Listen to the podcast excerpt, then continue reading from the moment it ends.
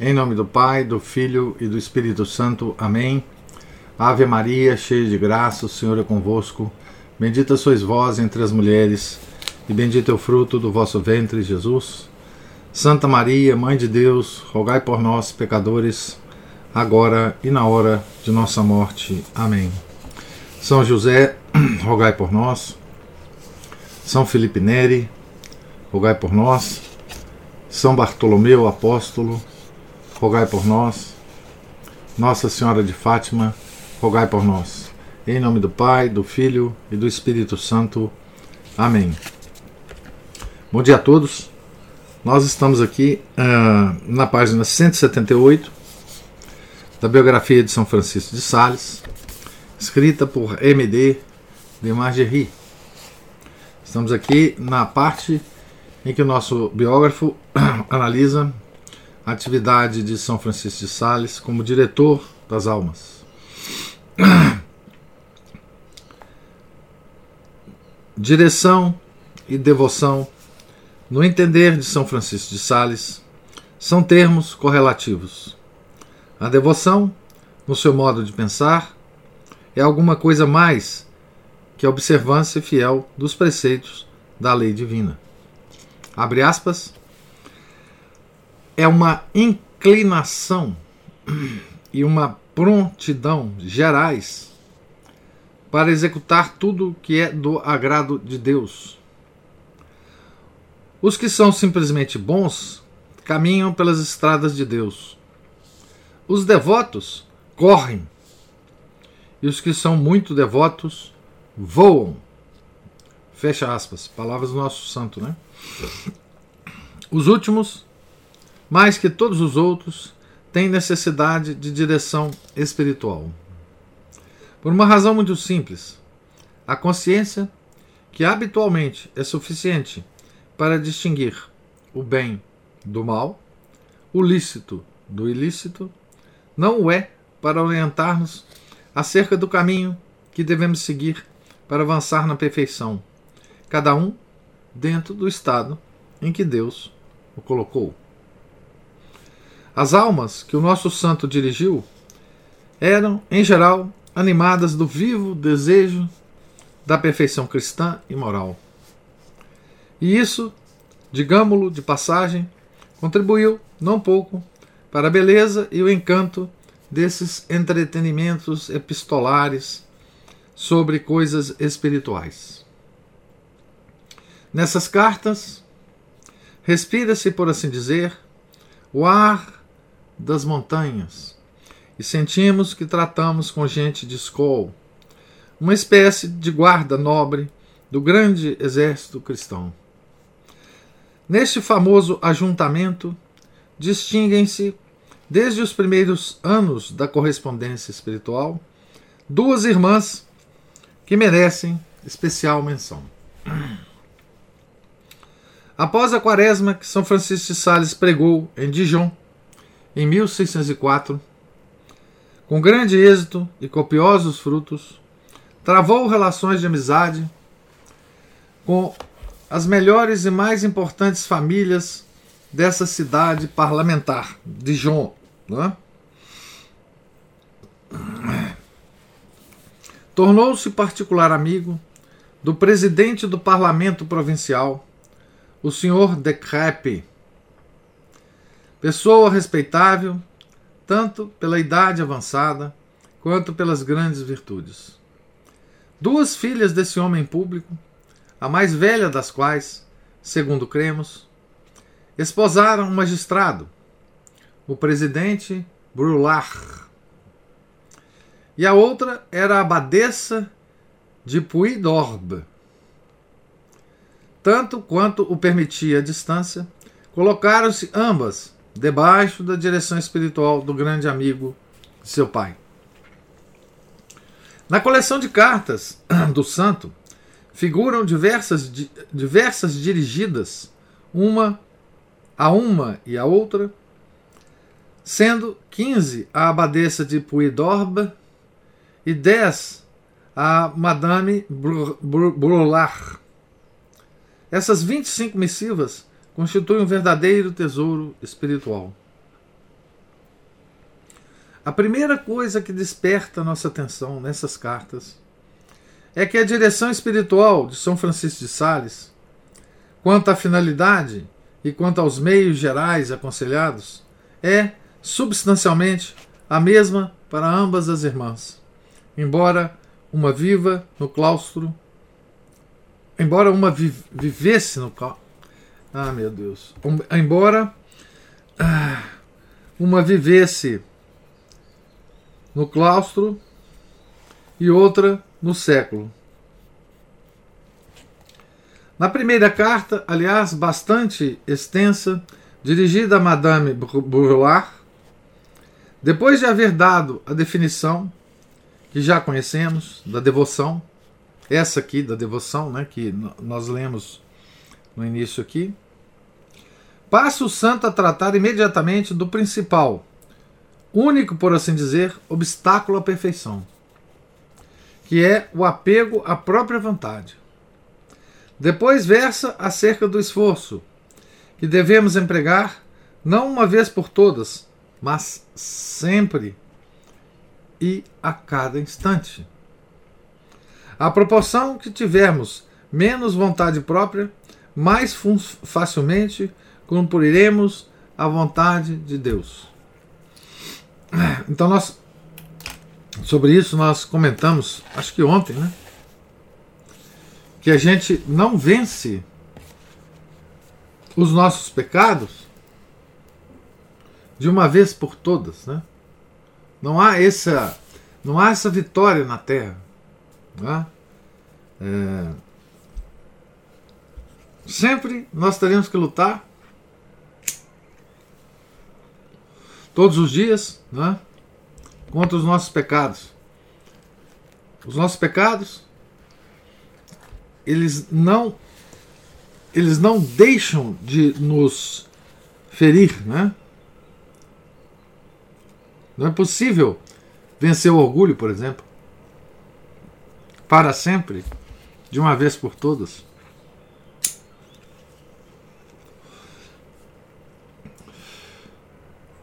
Nós é, vivemos de pequenos, pequenas vitórias, né? e quedas ao longo da vida, sempre caindo sob a ação dos pecados. Não é? Então, como diz o nosso biógrafo aqui, esforço que devemos empregar, não uma vez por todas, mas sempre e a cada instante. E ele ainda diz, né? Abre aspas para o santo São Francisco de Sales, né? A proporção que tivermos menos vontade própria, mais facilmente cumpriremos a vontade de Deus. Para carregarmos a nossa cruz, nosso Senhor exige que renunciemos a nós mesmos, isto é, a nossa própria vontade. Quereríamos isto ou aquilo, estaríamos melhor aqui ou ali. Tudo isso são tentações. Nosso Senhor sabe muito bem o que faz. Façamos o que Ele quer e permaneçamos no lugar em que Ele nos colocou. Fecha aspas. Debaixo dessa condição, a vida de piedade adquirirá o caráter que a completa e que São Francisco de Sales sobremodo estima, a alegria Abre aspas. Se não fosse bispo, diz ele, conhecendo o que eu conheço, nunca o quisera ser. Mas agora que tudo conheço, não somente estou obrigado a fazer o que essa difícil e trabalhosa vocação requer, mas ainda estou obrigado a fazer tudo alegremente, comprazendo-me nisto e aparelhando-me para tal. Fecha. Em outra passagem, recomenda ainda que não nos perturbemos nem desanimemos por causa das faltas que cometemos, e com as imperfeições encontradas em nossos sentimentos em nossas ações. Voltando ao santo aqui. É preciso, escreve o santo, entristecermos-nos pelas faltas cometidas, com um arrependimento forte, constante, tranquilo, mas não turbulento, nem inquieto e desanimador. Nada nos deve entristecer e afligir a não ser o pecado.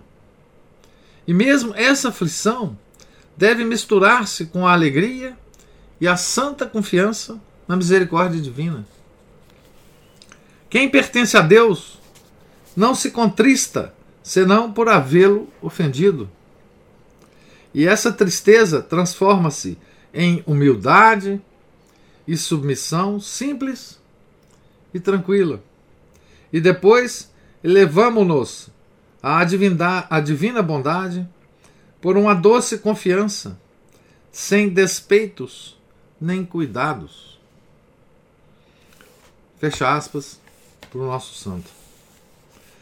Daí os mesmos conselhos, dá, desculpe, os mesmos conselhos e diz as mesmas coisas à abadesa de Puidorbe. Uma, então, uma irmã estava no claustro, a outra era abadesa. É, desculpe, a, a que estava é, é, no claustro era abadesa de Puidorbe. Né? Essa, essa parte que eu li é uma carta a outra irmã, né? que não estava no claustro, estava no século. Né? Trata da natureza da devoção, que ele define quase nos mesmos termos da carta endereçada a Madame Brulard. Fala da necessidade da paz da alma, que nada perturba tanto quanto o amor próprio e a estima que fazemos de nós mesmos. Recomenda que conservemos a paz e a tranquilidade de espírito, apesar das faltas que cometemos. Agora, nosso santo de novo. Tenhamos paciência e não pensemos em curar num só dia hábitos contraídos há anos, pelo pouco cuidado que nos merece a saúde espiritual. Deus criou, curou alguns de repente, sem lhes deixar sinal da precedente enfermidade. Mas a outros, inclusive aos seus discípulos, deixou muitos vestígios das imperfeições passadas. Entre outros, merece ser citado São, São Pedro, e depois de sua vocação, caiu muitas vezes em imperfeições e uma vez caiu completamente. Fecha aspas para o nosso santo. Tratando da guerra sem tréguas, que devemos sustentar contra a própria vontade e contra as paixões, que procedem do apego que temos a nós mesmos, diz, abre aspas, a entrega de nós mesmos a Deus Outra coisa não é senão dar-lhe totalmente a nossa vontade. A prática desse gênero de abnegação e de renúncia consiste numa perfeita indiferença em receber toda sorte de acontecimentos, tais quais nos advierem, por ordem ou, de, ou determinação da divina providência. Fecha aspas. Em meio aos combates necessários para alcançarmos a vitória sobre nós mesmos, é indispensável conservar a paz de espírito. Abre aspas para o nosso santo.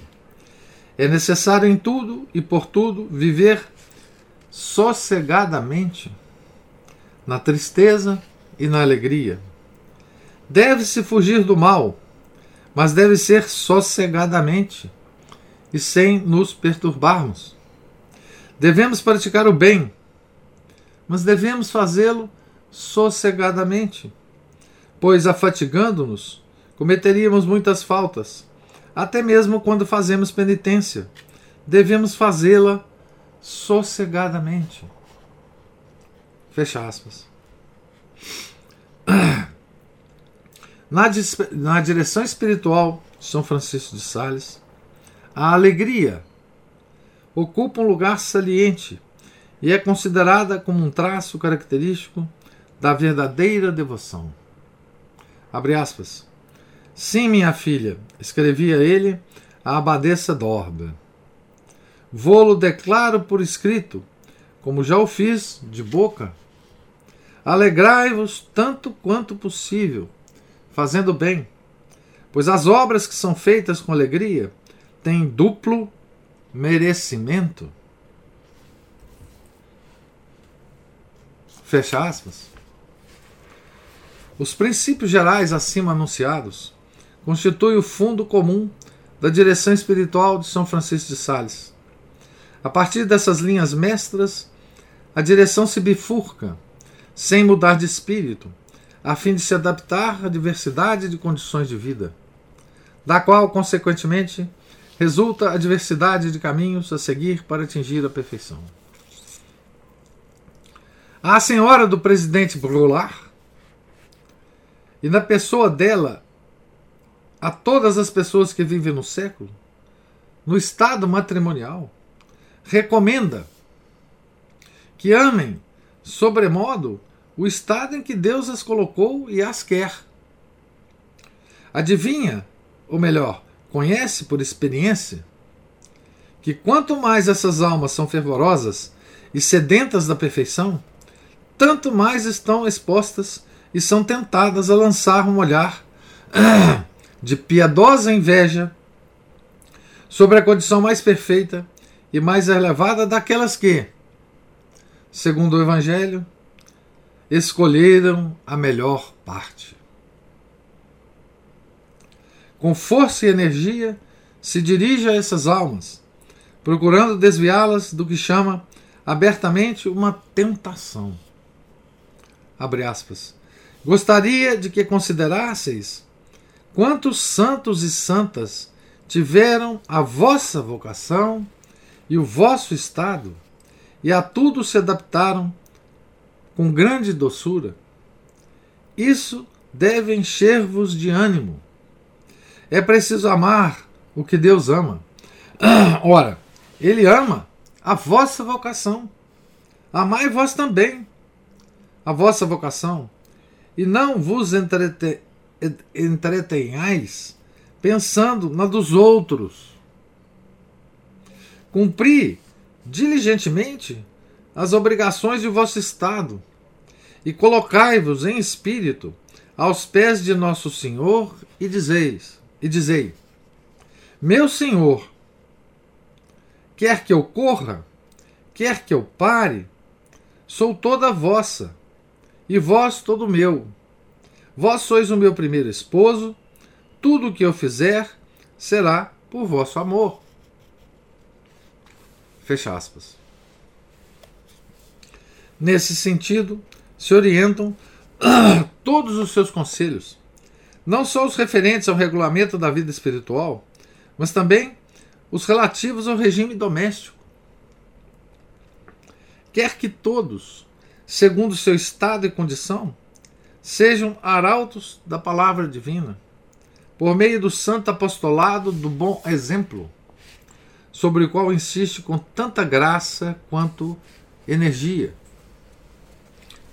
Abre aspas. Fazei honra escreve: A vossa vocação.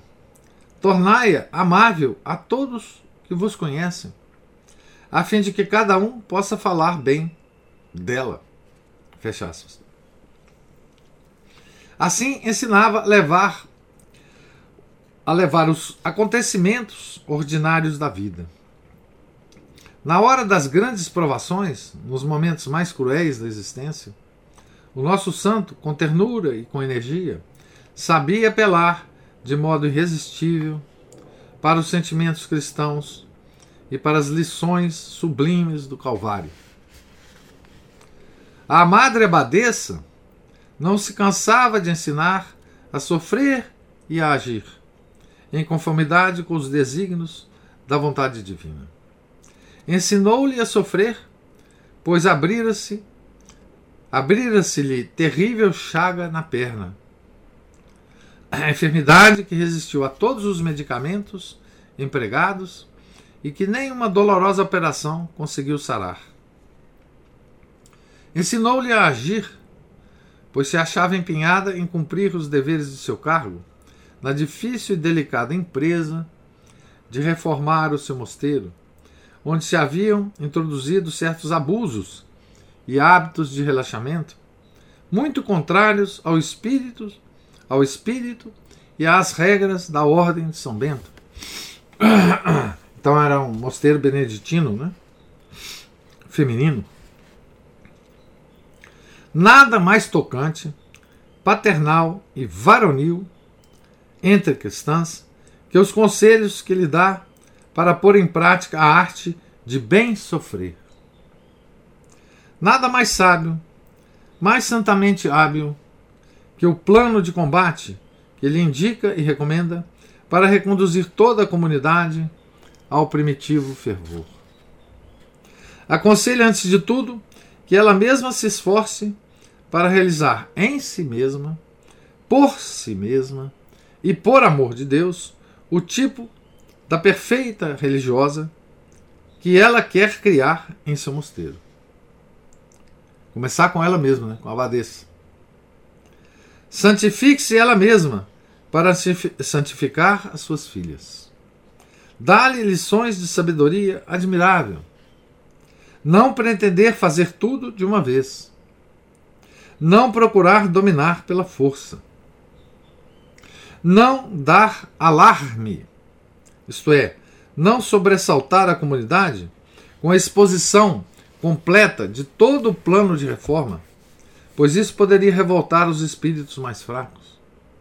Manda proceder em tudo gradativamente Recomendo, em primeiro lugar, o exemplo da observância às regras, pois o bom exemplo é contagioso. Arrasta e conquista outros para a reforma dos costumes e emenda da vida. Diz que se deve exercer a autoridade com toda modéstia e serenidade. Nunca fazer imposições, mandar suavemente e dar as ordens como quem faz um pedido Abre aspas. Minha querida irmã, se eu vos pedisse isto ou aquilo, não o farias de bom grado? Pelo amor de Deus? Fecha aspas. Sugestão que ele dá, né? Quando a abadesa for mandar, né? Em termos afetuosos, é que as irmãs deviam ser chamadas ao dever da obediência. Esses artifícios, segundo o nosso santo, eram os que deviam ser empregados pela madre abadesa. São artifícios mais próprios da pomba que da serpente e muito dignos de, abre aspas, quem daria 20 serpentes por uma só pomba. Fecha aspas. Artifícios esses que foram coroados de pleno êxito, êxito e que fizeram imperar naquele feliz e abençoado mosteiro a mais perfeita ordem e o mais ardente fervor. Sete anos mais tarde, a virtuosa e digna abadesa, que na sua humildade julgava que nada tinha sido feito e que tudo estava por fazer, confiava ao santo guia de sua alma algumas dificuldades que restavam para vencer.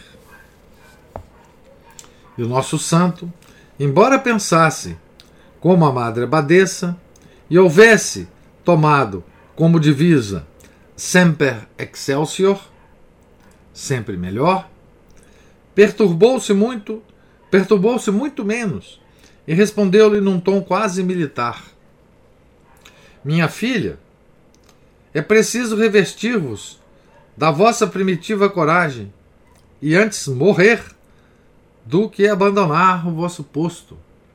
Fecha aspas e ao mesmo tempo a encorajava, encorajava relembrando-lhe as experiências do passado.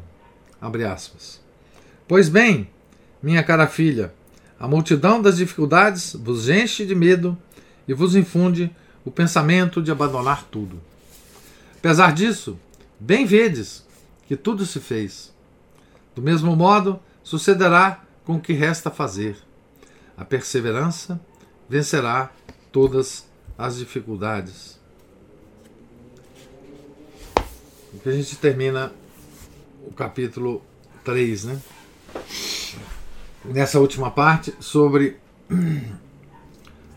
os conselhos eh, espirituais que ele deu a, a duas de suas filhas queridas, né? É, e como o nosso biógrafo fala, é, que o São Francisco Sales tinha como centro dos seus conselhos espirituais é, a alegria. Né? Essa alegria cristã, né? Alegria cristã. Que é tão diferente, né? Dessa noção que nós temos é, do estado de alegria, né? E hoje nós temos um, uma noção desse estado como se fosse um estado de excitação permanente, de, de, uh, de permanente satisfação dos prazeres é, mais baixos da alma, né? dos prazeres dos sentidos. Né? Essa nossa noção de alegria. Eu digo nossa, não do mundo em geral, mas nossa católica. Né? Isso mostra o quanto que nós perdemos em termos dessas noções básicas da vida cotidiana. Né? Por exemplo, uh, euforia, a Ana está falando. Euforia, Ana Paula. É, isso mesmo.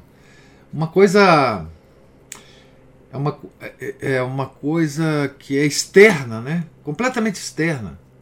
Essa coisa da. de uma alegria que você tem que demonstrar que está alegre, né? De uma alegria que ela só é real para nós se as pessoas perceberem que nós estamos alegres, né? Então nós temos que gritar, nós temos que fazer algum gesto, Nós temos que bater palma, nós temos que cantar, alguma coisa assim, né? Então, é, nós perdemos essa noção da alegria que, que São Francisco de Sales fala aqui, né? E qual é a, a, o centro dessa alegria? O centro é, profundo dessa alegria é estarmos fazendo o que Deus quer que nós façamos. Esse é o centro da alegria. É? Sem nos desesperarmos. E aqui a gente vê a repetição que ele faz do termo sossegadamente, tranquilamente. Né? É, a, a vida da devoção, né? a vida devocional, a vida piedosa, né? que ele começa a usar esses termos aqui, né? É, aqui nós lemos lá, lá no início, né? A devoção, no seu modo de pensar, é alguma coisa mais que a observância fiel dos preceitos da lei divina. É uma inclinação e uma prontidão gerais para executar tudo o que é do agrado de Deus. O que são, os que são simplesmente bons caminham pelas estradas de Deus. Os devotos correm e os que são muito devotos voam. Então, se nós lembrarmos o que, que Deus fala para Santa Catarina de Sena? Dos caminhos, da ponte, né? Ela usa, uh, Deus usa muito essa. Exatamente isso que Deus fala para Santa Catarina de Sena, né? É, então, olha que essa, esse conceito de devoção e de piedade é tão completamente diferente com a imagem que nós temos hoje do que é ser, do que é ser devoto e piedoso. Né?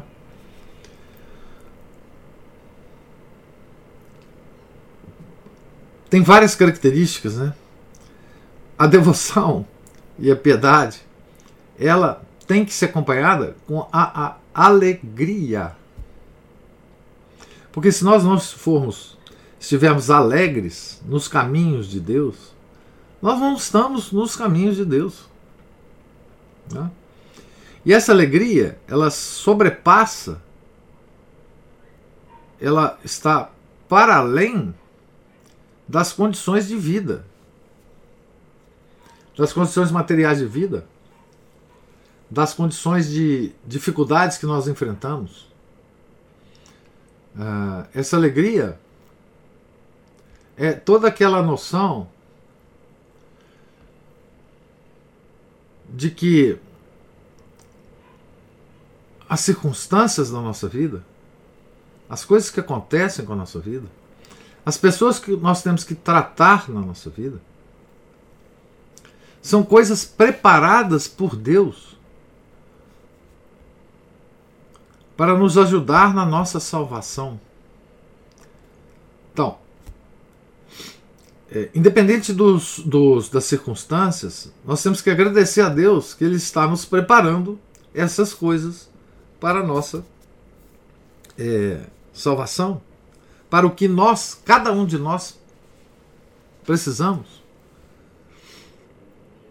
para é, o nosso caminho. Então, isso é que é aquela coisa tão paradoxal no, na vida dos santos e na sua, nos seus conselhos, que é nos alegrarmos em todas as situações da vida. Quer dizer, quando a vida nossa está fluindo muito prazerosamente, é fácil a gente manter essa alegria. Mas não é isso que o santo fala. O santo fala que nós temos que manter essa alegria em todas as circunstâncias da nossa vida.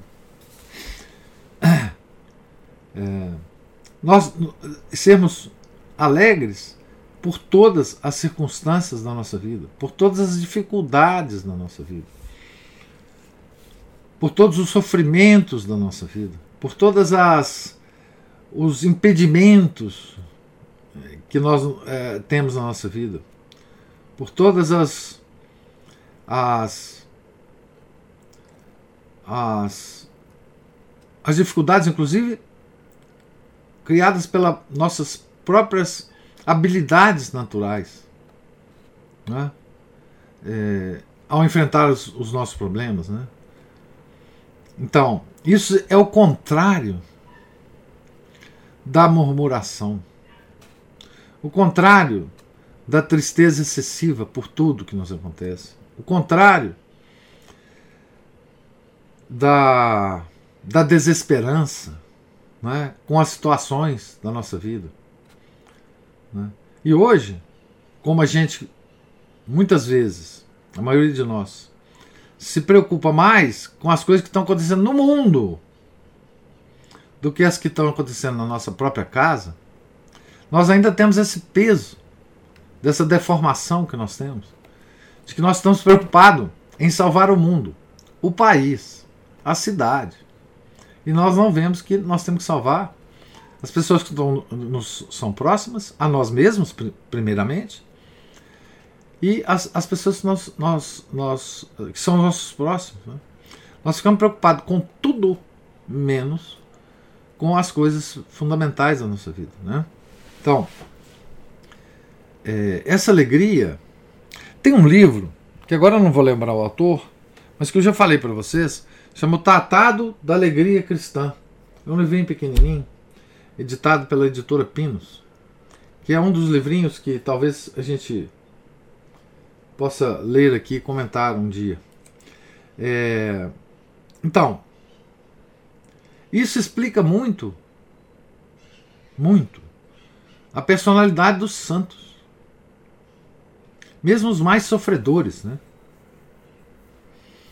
É, alegria de uma Santa Margarida Maria Lacoque, tinha uma vida extremamente de sofrimento extremo, né? uma vida de uma Santa Gema, uma vida de uma Santa Teresinha do Menino Jesus Sagrada Face. Isso, Ana, Ana Paula é. Nossa Senhora. Ana Paula é impressionante. Do padre Ambrósio Lom, Lombes. Exatamente. Um livrinho fininho, editado pela editora Pinos. Eu nem sei se ele está em catálogo mais. É lá na editora Pinos. Eu, eu recomendo a todos que comprem esse livro. É, se ainda estiver disponível. Né?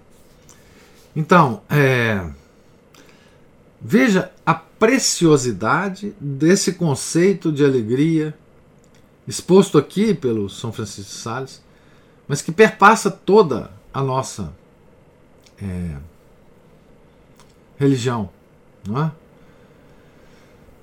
é?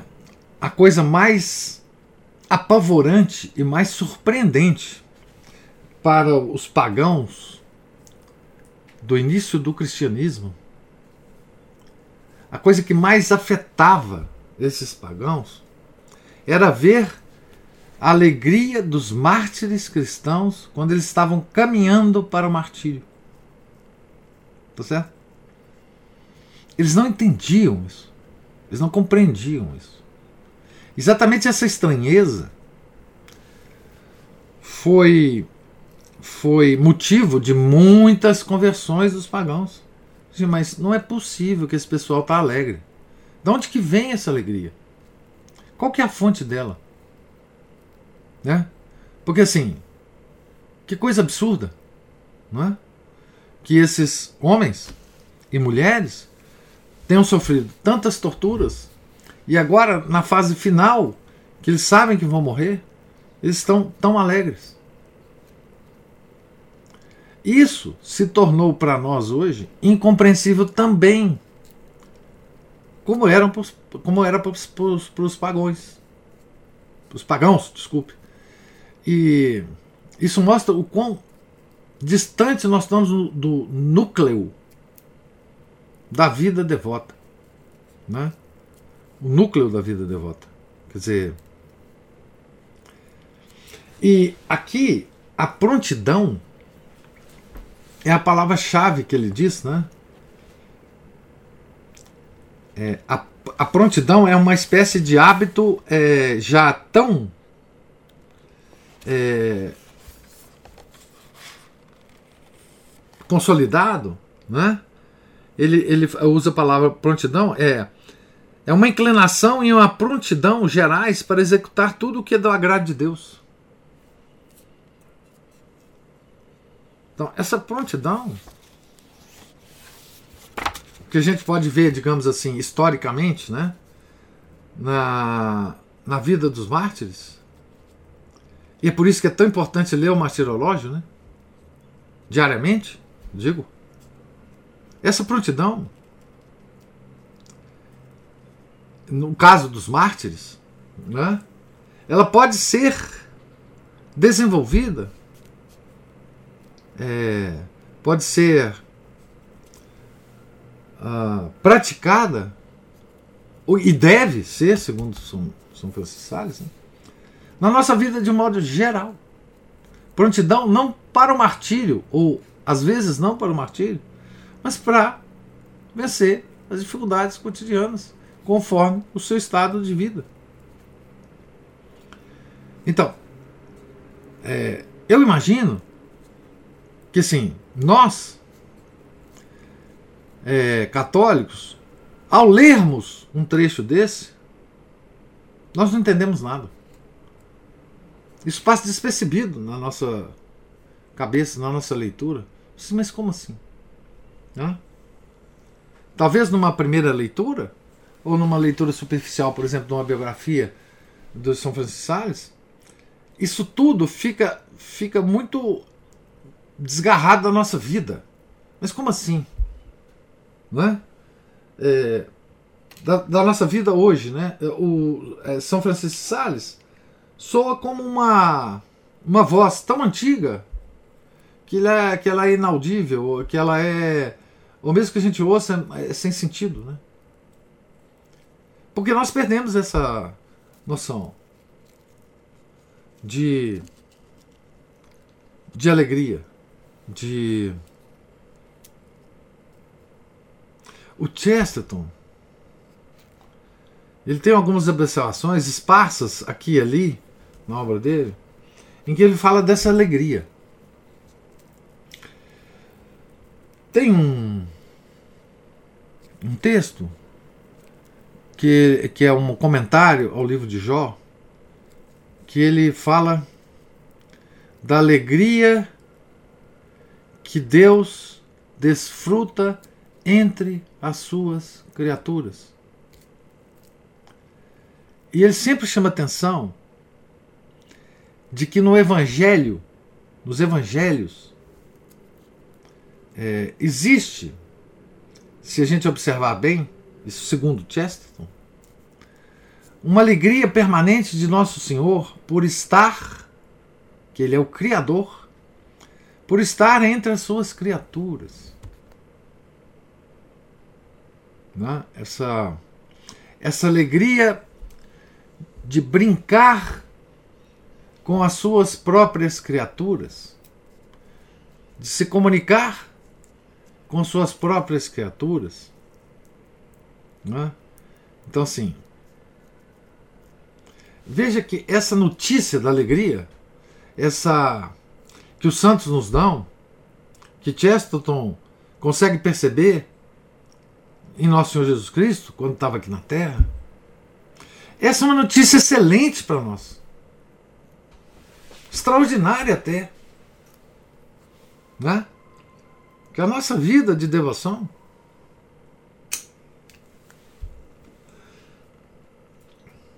ela pode e deve estar repleta de alegria. Repleta de alegria. E, e São Francisco diz nós só devemos nos entristecer, mesmo assim, sossegadamente, tranquilamente, quando cometemos pecado. Não? Mesmo essa tristeza, ele fala, deve ser misturada com alegria. Não Porque a gente tem sempre, quando peca, possibilidade de nos reerguermos. Não Então, assim, mesmo naquela tristeza que é a única que de fato é justificada, ele diz aqui, ela deve ser misturada com alegria. Isso é uma coisa, isso é uma joia da nossa religião, que está mais enfaticamente comentada aqui nessa leitura, por causa da, da, da, do caráter do nosso santo, né? É, que nós perdemos. Assim, ah, eu estou dizendo não o mundo lá de fora, porque o mundo lá de fora perdeu muita coisa. Mas nós católicos, nós perdemos essa alegria. É? Nós perdemos essa alegria. E não é uma euforia. A alegria cristã não é euforia. Não é bater palma. Na missa, por exemplo.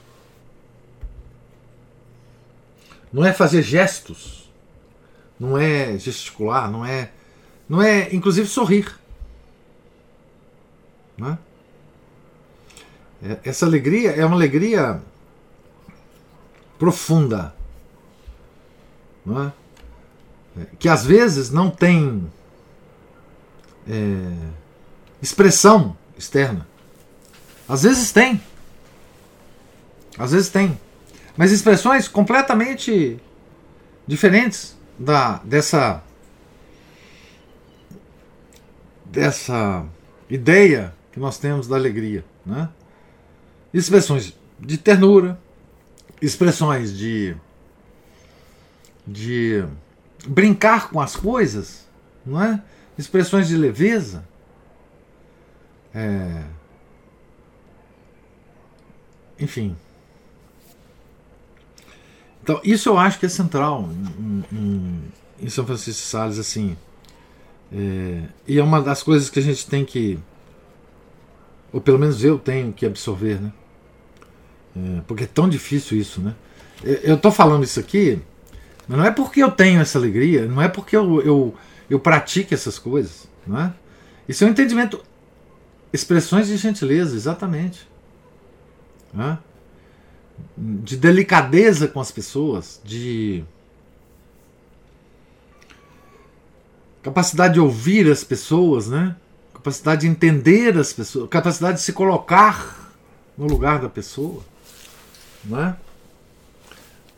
é então, é, eu, eu, digo isso não porque eu, eu pratique isso, isso é, é, é porque é, esse é, é, digamos assim, a, a compreensão que a gente pode ter intelectual dessa coisa, né? Mas é, vai uma distância muito grande da compreensão intelectual e da, da do desenvolvimento do hábito para nós temos a inclinação, a prontidão a isso, né? É um esforço que a gente tem que fazer, né? É, de agradecer a Deus em todos os momentos, né? Como Jó fez, né? Quando ele ficou sabendo que os filhos tinham morrido, né? Deus me deu, Deus me, Deus me tirou. Louvado seja o nome do Senhor, né? Então é isso, gente. É... Eu vou abrir a palavra agora para vocês. Nós estamos aqui na página 185, capítulo 4, da parte em que o nosso biógrafo descreve o trabalho de direção das almas de São Francisco de Sales. Agora eu gostaria de ouvir as, as vossas eh, observações, opiniões, enfim.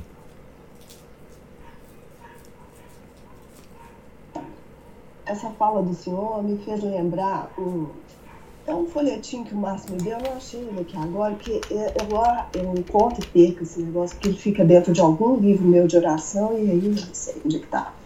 Mas que é assim, é, ele chama assim, Visita ao Santíssimo Sacramento.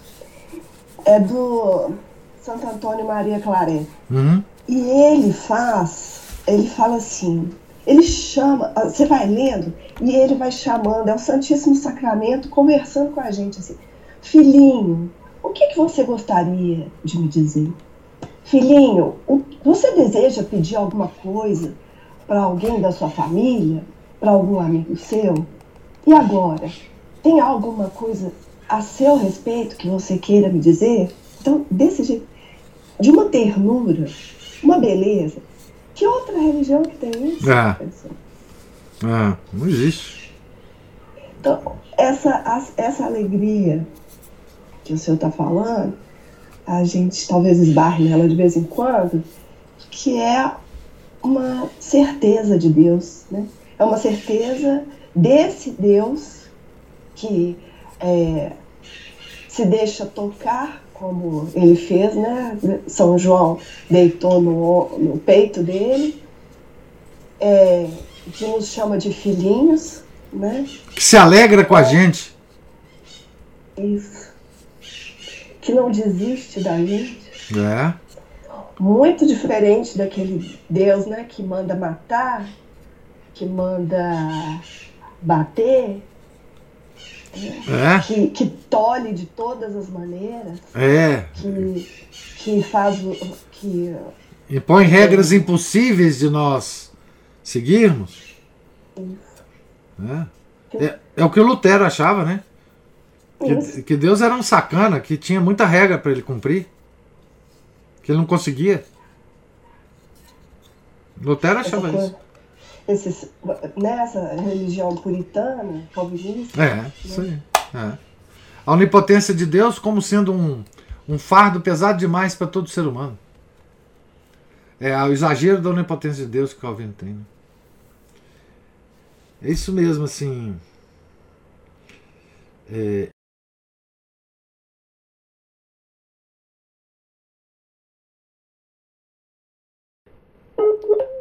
deu uma travada aqui. E tem aspectos tão interessantes, a gente vai desenvolver nessa questão, né? Que é essa alegria que Deus tem ao se entreter conosco, não é? E essa essa forma de que nós podemos obrigar a Deus a fazer alguma coisa, né? É, na medida em que a gente demonstra o nosso amor por ele, né? A gente já comentou, né, aquela aquela oração que a gente faz antes da Sal Rainha, né? E para mais vos obrigar, obrigar a mãe de Deus, né? Vos saudamos com a Sal Rainha. Pouca gente entende isso, né? É porque o amor que a gente demonstra para a Virgem Santíssima é um amor que a obriga, une tanto o, nossa, o nosso ser com o dela, que ela fica obrigada a nos ouvir. Coisa, coisa extraordinária, né? É, como que nós podemos obrigar Nossa Senhora a fazer alguma coisa? Né? É, é a mesma coisa é, quando é, nós visitamos o Santíssimo, né? Nós o obrigamos. Como assim? Né? A nos ouvir, a nos dar o que nós pedimos proporcionalmente à nossa situação.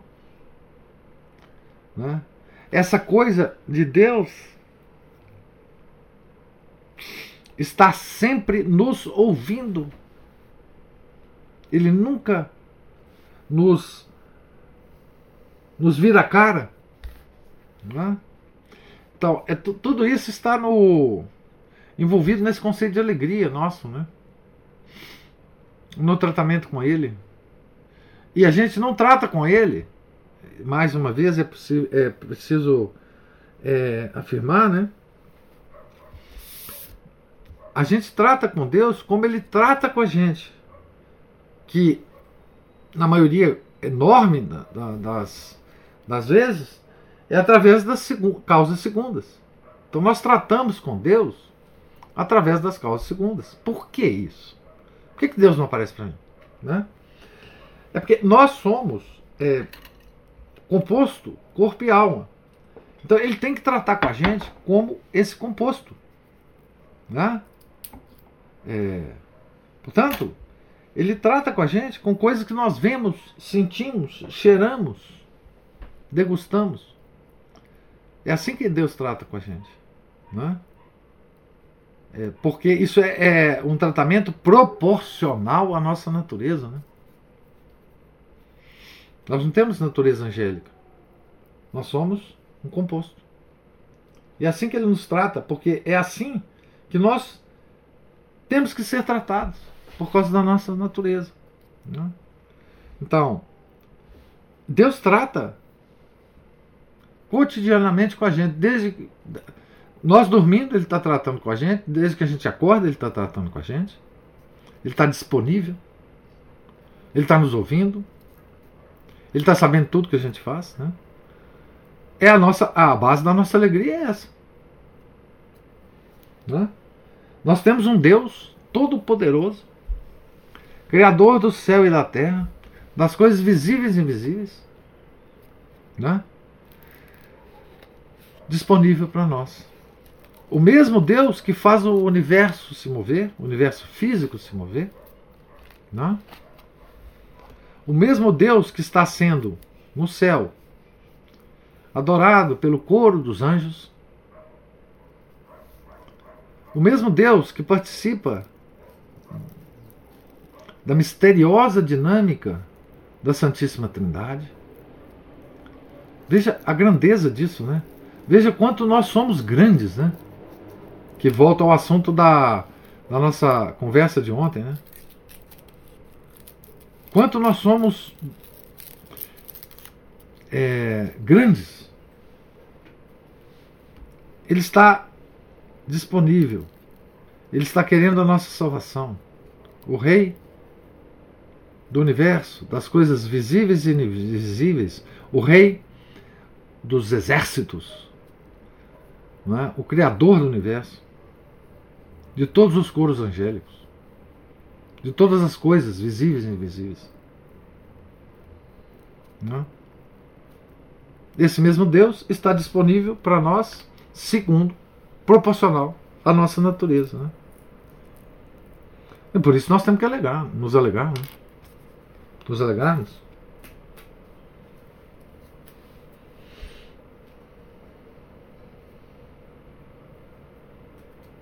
Então, Mas o Deus eu... que passeava com Adão e Eva nos jardins. Não é? Conversando? Não é? Conversando com eles. É... Dando a, a eles o domínio da sua criação. Né? O domínio da sua criação. É esse. Né? E por que, que nós hoje temos que tratar com Deus desta forma que eu descrevi? Por causa da queda. Não é? Por causa da queda. Adão e Eva, antes da queda, tinha é, infinitos colóquios com Deus. Quem pode imaginar o que é isso, né? Mas a queda nos privou disso. Né? Nos privou daquela visão original, primordial. E nós agora só teremos no céu. Depois de todos os trabalhos, os sofrimentos aqui na terra, se nós fôssemos merecedores, nós vamos para o céu. Porque esse mesmo Deus que viu a queda de Adão e Eva não desistiu da gente e mandou seu filho. E através do filho que nós temos essa possibilidade de voltar a essa contemplação de Deus, né? Então, é,